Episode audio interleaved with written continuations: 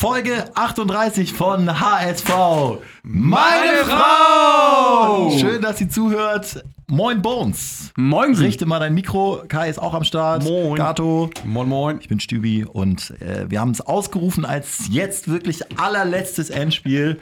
Und nach der 1 zu 2 Niederlage, Gato, ist es dann so, wenn wir konsequent sind, dass es das jetzt war oder war es das immer noch nicht? Ja, Die anderen haben alle auch verloren, außer Köln. ja, ja, stimmt, aber die, die Spiele werden immer weniger. Ah, okay. Zwei Euro. und äh, also für mich war es das tatsächlich äh, nach Samstag und ich bin auch echt in ein tiefes Loch gefallen. Wir waren auch irgendwie auf so einem Spaßhockey-Turnier und die Stimmung war am Siedepunkt nach der ersten Halbzeit war ich ganz oben auf und äh, Deine Freundin hat mir erzählt, du hattest extrem schlechte Laune. Ja, aber wirklich richtig krass. Ich bin Ja. dann auch so dann, danach noch irgendwie nach Hause gefahren und hatte auch wirklich einen richtigen Hals und dachte auch so, boah, gehe ich jetzt noch abends zum Essen und es war, ich war echt so, dachte, okay, das irgendwie realisiert, dass es das jetzt tatsächlich war, war natürlich auch so leicht angebreitet, muss man sagen, aber Da ist man noch emotionaler. Ich muss sagen, viel schlimmer als das verlorene Spiel fand ich irgendwie die ganzen Begleiterscheinungen. Was ein Papadopoulos jetzt abzieht. ich finde, das ist, äh, das geht wirklich gar nicht, ähm, weil jeder kann mal verbannt werden und speziell äh, seine, seine Argumentation ist ja so, die, die Leute, die vor einem Jahr gerettet haben, die müsste man jetzt auch auf die bauen, aber äh, ganz ehrlich, der HSV ist jetzt äh, sieb, oder war vom Spieltag 17. und da Und haben Papadopoulos hat jedes Spiel gemacht. ja, also das heißt, er hat ja wohl auch mit den anderen irgendwas falsch gemacht und da hast du in meinen Augen jegliche Freiheit, irgendetwas Neues zu probieren, weil das Alte einfach nicht gefruchtet hat und sich dann hinzustellen und den Trainer und die, die ganze Situation so die krass Mitspieler zu vor allem, die. Mitspieler. Es ist ja eine Frechheit gegenüber Ja. äh, Jung und Van Drongelen, Ja. zu sagen, wie, also im Prinzip übersetzt bedeutet es ja, wie kann man die beiden hinstellen, wenn äh, solche Top-Leute wie Mavrei und ich auf der Bank sitzen. Das heißt ja nur, ich traue es denen nicht zu und die können gar nichts. Also äh, das Ja, Gegenteil das ist von. einfach so eine, die, die, echt so eine Dummbirne irgendwie, dass er ja. sowas sagt. auch sportlich eine Fehleinschätzung. Ne? Ich meine, der Trainer hat ein ganz klares Konzept äh, vorgegeben, dass er eher über Ballbesitz und Kurzpassspiel das Spiel aufziehen will. Und Papadopoulos, der seit äh, geraumer Zeit nichts anderes gewohnt ist, als dann seinen Kopf durchzusetzen und auch viele lange Bälle zu schlagen, ähm, dann liegt es auch auf der Hand, dass so ein Spieler in das Konzept eben nicht reinpasste und dafür aber auch nicht gemacht ist und die Fähigkeiten dafür gar nicht so besitzt. Andere Fähigkeiten dafür vielleicht viel mehr, aber die eben nicht, die der Trainer wollte. Und dementsprechend liegt er da auch sportlich falsch. Also es war schon gerechtfertigt bei, der, bei dem Konzept, ihn da draußen zu lassen. Und wir machen es mal der Reihe nach. Ich wollte noch gar nicht über Papadopoulos sprechen, aber das hat mich echt genervt, auch wenn man das heute alles noch liest. Gibt ja genug Nebenkriegsschauplätze, aber wir reden erstmal über das Spiel. Und da muss man sagen, die beste erste Halbzeit definitiv im Jahr 2018 und auch eine der besten Halbzeiten der ganzen Saison. Ja, absolut. Man hat sich viele Torchancen rausgespielt. Man äh, war, wie ich fand, sehr gut eingestellt. Viele Passkombinationen, die dann auch gelungen sind. Man hat den Weg nach vorne gesucht. Man war mutig. Ähm, klar hat war, man. beleuchte das mal taktisch ein bisschen, Kai. Du hast ja mal so einen leichten Taktikplan. Es war jetzt ein 4-1-4-1, somit äh, Genau. Pollersbeck als Mitglied einer Dreierkette. Ja, unglaublich, genau, unglaublich mutig und modern, dass er das gemacht hat. Also er hat einen wirklich mitspielenden Torwart, hat dann in der ersten Halbzeit schon auf eine Dreierkette umgestellt mit Pollersbeck als letzten Mann und dann die Außenverteidiger dementsprechend ganz weit nach vorne gezogen. Das hat wirklich auch äh, Spuren hinterlassen bei Hertha, weil wie mutig der HSV da aufgetreten Santos ist. macht das Tor, ne? Santos Als- macht das Tor als linker Außenverteidiger, genau, dringt da ein, kann mit nach vorne gehen. Ähm, du hattest viel mehr Präsenz, hattest dann auch viel mehr Chancen und weißt du, auch zu Recht hast du ein paar Konter gefangen. Klar, auch Hertha hatte seine Chancen, aber eben mit einem starken Rückhalt Pollersbeck, finde ich, äh, absolut gerechtigter Torwartwechsel da auf der Position. Ähm, war das okay, weil da der Matchplan dann auch mal nicht gleich über den Haufen geschmissen war, wenn man mal vielleicht ein Tor kassiert, weil man eben immerhin noch genug Chancen hatte, ein paar mehr Tore zu schießen.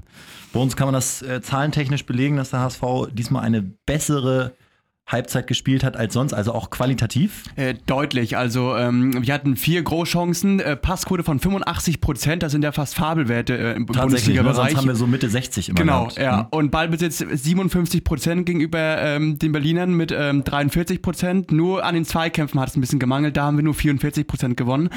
Und äh, aber die Zahlenwerte sprechen komplett für den HSV, zumindest in der ersten Halbzeit. Ist ja aber auch klar, dass wenn du mir den Ball hast, du ja auch logischerweise mehr Zweikämpfe verlierst.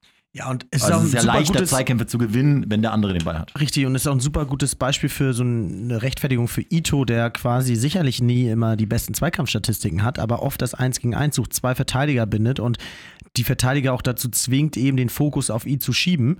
Und das öffnet natürlich Räume für andere Spieler. Und da kann man dann nicht sagen, ja, der hat eine schlechte Zweikampfstatistik, deswegen hat er uns nichts gebracht, sondern eben äh, geht offensiv mutig rein und schafft dafür äh, viele andere Räume für andere Spieler. Am Ende zählt nur das Ergebnis, könnte man sagen. Aber Gato hat nicht auch Titz seine Nominierung, sag ich jetzt mal, als Cheftrainer gerechtfertigt. Alleine schon, wenn man sieht, was für eine Handschrift er dann hinterlassen hat. Ja, ich finde, in der ersten Halbzeit hat man das sehr deutlich gesehen und äh, das ist auch das, woran man sich jetzt klammern muss, an diese 45 Minuten oder nur klammern kann. Und äh, auch ganz klar, wie wir schon gesagt haben, die Wechsel im Tor ist nachvollziehbar. Paul Aspect, der bessere Fußballspieler. Im Übrigen habe ich gelesen, hat äh, die vierthäufigsten Ballkontakte im HSV-Team gehabt. Und äh, dann mit Papadopoulos der Wechsel ist alles völlig, völlig nachvollziehbar. Auch Steinmann, der dann halt irgendwie die, äh, Klare Linie, ja. die Taktik dann schon kennt und verinnerlicht und zumindest in der ersten Halbzeit sehr präsent und stabil war. Ähm, Also lass mal die, die positiven Leute rausziehen. Also Pollersbeck die zweitmeisten Ballkontakte eines äh, Bundesliga-Torwarts Ja. seit äh, Kontakte Ja. gezählt werden. Ein weniger als Birki irgendwann mal in einem Wunderspiel und Dortmund hat auch echt viel den Ball. Also das war schon eine außergewöhnliche Leistung. Heute auf Spocks äh, gibt es einen extra Artikel, kann ich nur empfehlen, äh, wo das nochmal beleuchtet wird, wie Pollersbeck das interpreti äh, interpretiert hat. Normalerweise ist der HSV jetzt nicht so gut für fußballerische Innovationen, aber das war echt äh, fast schon revolutionär gespielt, ohne es jetzt zu hochhängen zu wollen. Dann äh, Santos stark. Ich fand, ich fand Matti Steinmann auch super. Also völlig unaufgeregt. Dabei war der Druck ja hoch, aber ähm, ein bisschen langsam natürlich. Und sieht man dann auch vom äh, 1-2 Gegentor, aber irgendwie ballsicher und der hatte Bock, Fußball zu spielen einfach. Fand ich auch. Also der hat seine Sache zumindest in der ersten Halbzeit gut gemacht. Hinterher sind die, die Fäden auch so ein bisschen aus der Hand geglitten. Äh, Ito fand ich noch, hatte seine Momente. Äh, nicht durchgängig stark. In meinen Augen immer noch eine Frechheit, dass er in der 17 Minute platt ist. Äh, wird man vielleicht auch nie ändern können, aber äh, die erste Halbzeit fand ich äh, mit, mit überraschenden Momenten. Äh, boah, wer war denn noch gut? Ja, am Ende hat man 1-2 verloren. Ne? So viele können es nicht sein. Ich fand zum Beispiel Holpi schwach. Ja. viel probiert, ganz viele lange Bälle, die keinen Abnehmer gefunden haben. Also engagiert war er, aber leider schwach. Franz Rongelen eigentlich bis tatsächlich auf den einen Fehler, der nicht unerheblich ist zum äh, war es ein Gegentor? Ja. ne? nee, der, nee, fast Gegentor irgendwie so. Ja, Nee, das ne? war kein Gegentor. Nee. Hält Pollersbeck auch wieder Wahnsinn, äh, Ja, holt er aus ja, dem ja. kurzen Eck. Und äh, nö, ja, das war so. Was, also, ist denn, was ist denn in der zweiten Halbzeit passiert? Ist das dann die Angst vorm Gewinn? Paul Dardai hat ja gesagt, er hätte seine Mannschaft eingeimpft. Äh, der HSV wird mit Angst aus der Kabine kommen und irgendwie weiß ich, glaube ich, genau, was er Mhm. meinte. Man hatte was zu verlieren. Ja, beziehungsweise er hat ja auch gesagt, also meiner Meinung nach leicht arrogant, er musste nur ein, zwei Sachen umstellen und dann wusste seine Mannschaft genau, wie man den HSV knackt. Kann ich aber auch, äh, kann aber auch sein, weil wenn du halt erstmal irgendwie die erste Halbzeit anguckst, was Paul Spector macht und dann gehst du halt ein bisschen drauf, stellst ein bisschen um und äh, dann kann es halt schon sein, dass du irgendwie dann äh, taktisch überlegen bist in der zweiten Halbzeit und zumal dann Titz erstmal alle Hände da voll zu tun hat, das eigentliche System in den vier Tagen zu implementieren und das irgendwie durchzudrücken und kann dann nicht auch noch in der Halbzeit auf Hertha drauf reagieren und deswegen äh, war es äh, wahrscheinlich zur einen Hälfte gut gecoacht von, von Paul Dardai Und Angst. Äh, ja, und dann halt Rückfall in alte Zeiten so ein bisschen. Ja, dazu kommt dann noch die Kaltschnäuzigkeit. Ne? Hertha verwandelt die Chancen eiskalt. Ich erinnere mich noch an Kostic. Einmal hat er ihn auf dem rechten, kann ihn nicht, muss, will ihn sich auf den linken legen, verdattelt ihn ne? dadurch. Dann hat er ihn einmal auf den linken und schießt ihn rüber. Also genau diese Chancen hat die Hertha dann leider reingemacht. Äh, ich weiß, wir hatten noch während der ersten Hälfte schon öfter gesprochen, weil ähm, dieses äh, System sehr hoch stehen beim HSV und auch sehr offensiv spielen lässt natürlich auch Großchancen zu. Da hatte er ja in der ersten Halbzeit auch schon drei, die dann wirklich äh, zwei von drei Pollersbeck genial äh, vereitelt wurden. Und wir hatten auch schon in der Pause gesagt, wenn sie jetzt wieder drei, vier Großchancen ähm, Chancen zulassen, dann müssen sie wirklich vielleicht nochmal einen zweiten, dritten nachlegen, weil irgendwann fängst du die auch mal ein. Man muss ein bisschen aufpassen, gegen wen spielen sie jetzt? Ich hab's Stuttgart, längst Stuttgart. Nicht, dass du damit mal richtig auf die Fresse fliegst, gerade auswärts. Ne? Also funktioniert das überall oder kann man das nur zu Hause so spielen? Nee, du, du, ich meine, auch kannst du das schon, schon durchziehen, musst ein bisschen wahrscheinlich anpassen, aber die Grundordnung wird da gleich bleiben. Und also, ich meine, wäre mir jetzt super gewesen, also einen viel besseren Gegner als Hertha zu Hause kannst du jetzt eigentlich auch nicht bekommen. Ja. Und äh, dann, also du steigst natürlich völlig zurecht dann wahrscheinlich jetzt wohl ab, aber gegen, gegen Stuttgart. Musst du es weiter so durchziehen, du musst äh, die jungen Spieler auch reinwerfen. Das hat für mich dann nichts mit Verbrennen zu tun. Das hat äh, für mich mit Aufbau. Erfahrung und Aufbau zu holen. Dass man ganz klar sagt, pass auf, hier habt jetzt noch sechs, sieben Spiele.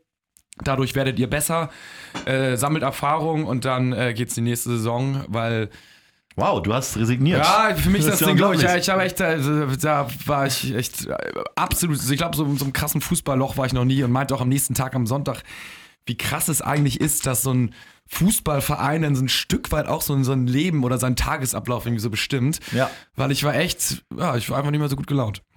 Hat Man- sich, bessert sich langsam, aber es, ist, war, es war da. war Das Leben macht mehr Spaß, wenn der HSV gewinnt. Das ist definitiv klar. Ja.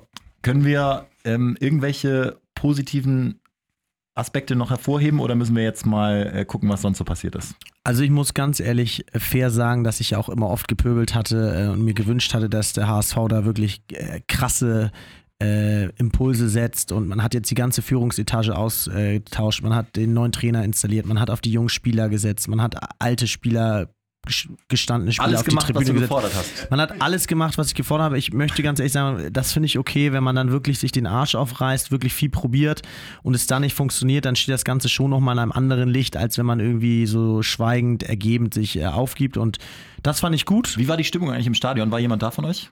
Warst äh, du da? Nee, ich war leider nicht da, aber vorm Spiel, man hat es ja auch schon gelesen in den ganzen internen HSV-Gruppen, äh, die, die Mannschaft wurde nach vorne gepusht. Danach, klar, Enttäuschung, Aggressivität, aber davor überragend.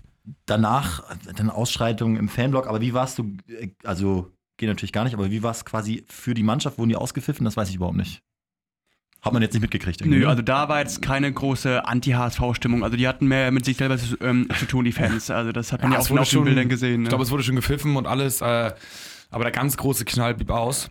Hm. Ich muss sagen, ich war allerdings auch nie nur enttäuscht, ich war dann auch leicht wütend.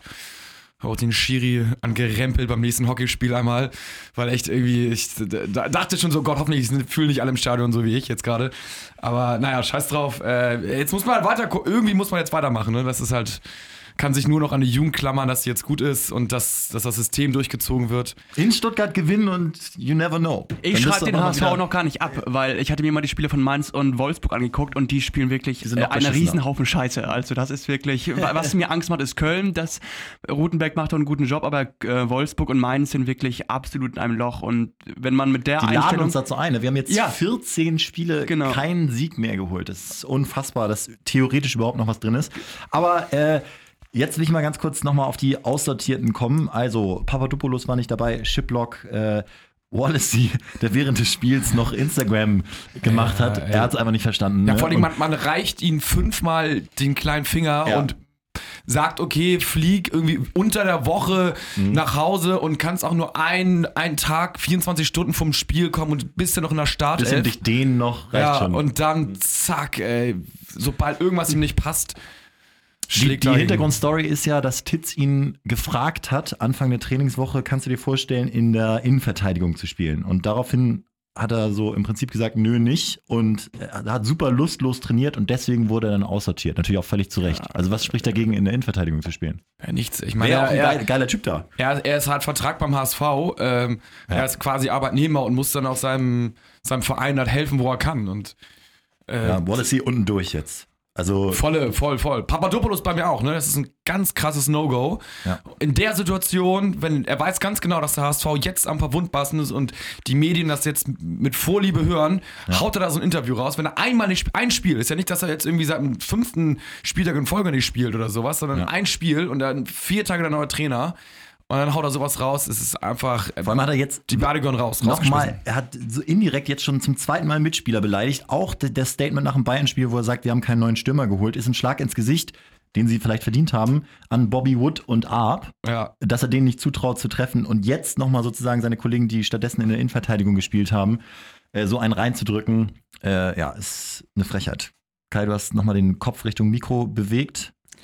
Ich würde gerne nochmal wissen, was ist mit Titz jetzt? Man hört so unter der Hand und so die Medien sind ja alle ganz gut informiert, dass der jetzt wirklich definitiv nur bis zum Saisonende bleiben soll. Das ist auch eine Sache, die ich nicht verstehe. Ich hätte jetzt irgendwie gerne einen Neuanfang mit Titz. möchte ich auch an dieser Stelle widersprechen. Also ich gehe davon aus, dass er äh, länger bleibt. Klar, die Medien schreiben das, aber ich denke, dass man da im Hintergrund auch anders denkt. Ähm, Ja, und mit Titz auf jeden Fall weitermachen sollte, weil die mal Aufstellung, die er gewählt hat, die Handschrift, die man mal seit langem wieder erkannt hat, äh, so klar und deutlich beim HSV, die wünsche ich mir eben auch dann vermeintlich in der zweiten Liga.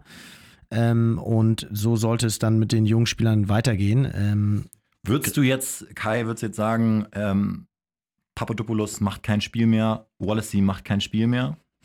Äh, ja, und ich glaube, da freue ich mich auch drüber, dass man mit Wettstein und Hoffmann zwei Jungs hat, die da knallhart sind und da keine Kompromisse eingehen. Das haben sie vorher angekündigt und die Leute ziehen das durch.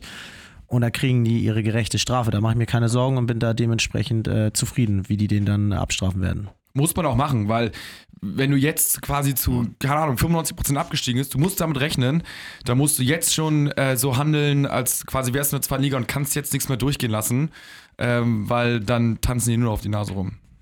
Ja. Für mich ist das Ding durch heute. Ja, ja. Habt ihr noch was? Sonst würde ich jetzt hier Abbruch sagen. Bones, überleg noch mal. Willst du noch was Nö, raushauen? also wir haben Irgendwie es eine- abgefrühstückt. Eine Also da gab's Schlau nichts mehr zu Statistik noch oder so. Ansonsten bin ich ganz zufrieden. Äh, mehr kann man dazu nicht sagen. Ab, Und weg. Äh, ab, weg, ab zu Bayern wohl. Ja, aber das ist ja noch nicht fix, ne? Aber, Nee, aber- aber, aber man muss sagen, es würde passen, ne? Also kannst du ja nochmal irgendwie erläutern, was da. Also laut äh, einer Transfermarktseite ist der Wechsel wohl in trockenen Tüchern. Ab wechselt zu Bayern, die wiederum ihn nicht direkt äh, voll einplanen, sondern dann nochmal verleihen wollen. So ein bisschen das Nabri-Modell, der ja jetzt bei Hoffenheim auch eine ganz gute Rolle da spielt. Und es steht dann eben zur Debatte, ob er nicht vielleicht beim HSV in der zweiten Liga nochmal ein bisschen Praxis sammelt. Und ich glaube, das würden wir so kaufen. Ja, es wäre für alle Seiten eigentlich, glaube ich, das Schlauste. Kais wilde These. Ja. Kühne kauft einen 19. Bundesliga-Platz und der geht an den HSV. Ja, kann man, kann man so stehen lassen.